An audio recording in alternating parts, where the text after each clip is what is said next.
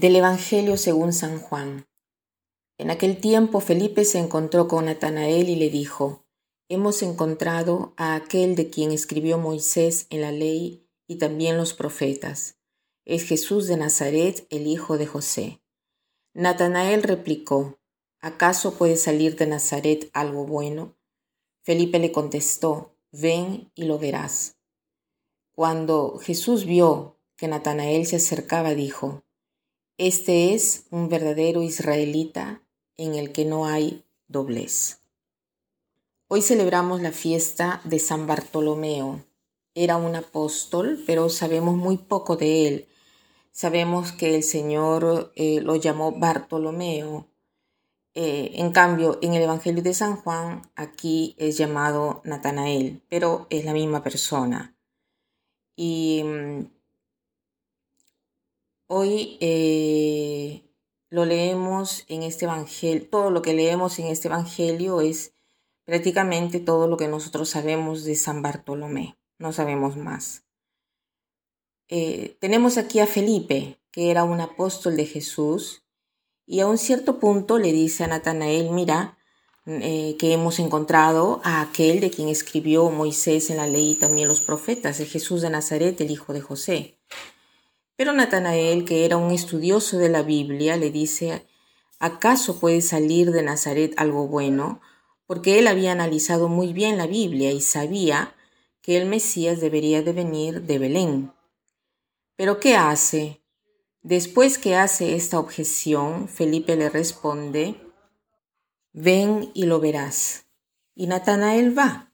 No obstante, tuviese la convicción de que de Nazaret no podía salir nadie, eh, nadie importante, ¿no? Él sigue a Felipe y va al encuentro de Jesús porque lo quiere conocer.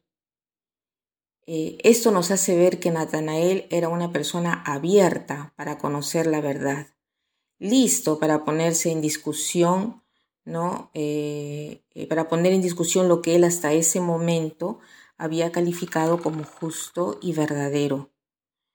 Sucede que mientras va al encuentro de Jesús, Jesús le hace un elogio muy hermoso, le dice, este es un verdadero israelita en el que no hay doblez, ¿no? en el que no hay falsedad. Qué hermoso sentirse decir esto, ¿no?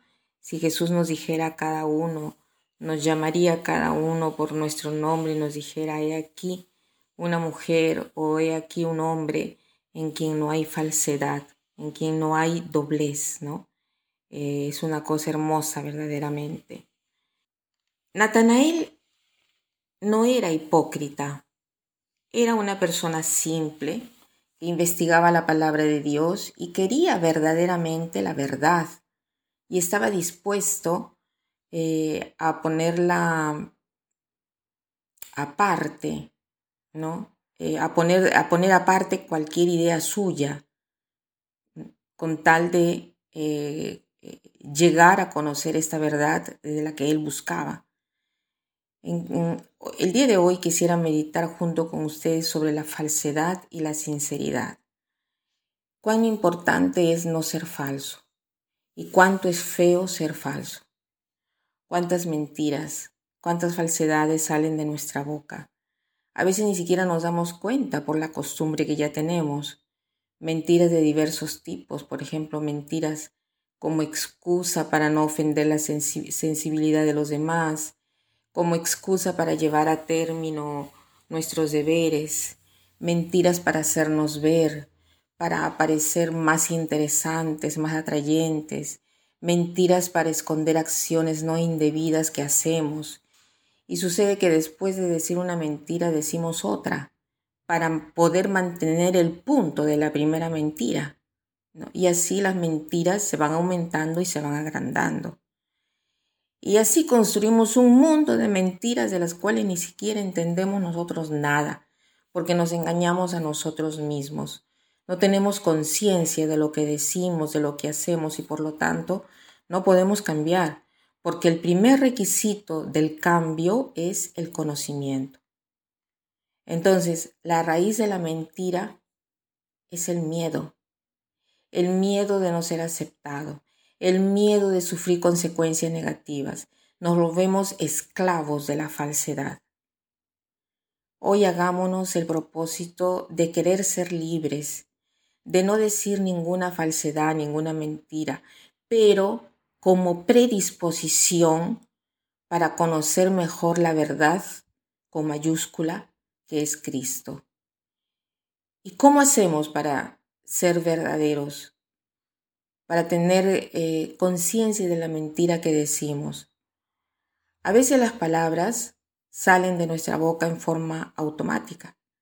Entonces hoy, antes de hablar, preguntémonos, ¿lo que estoy por decir es verdadero o es una media verdad?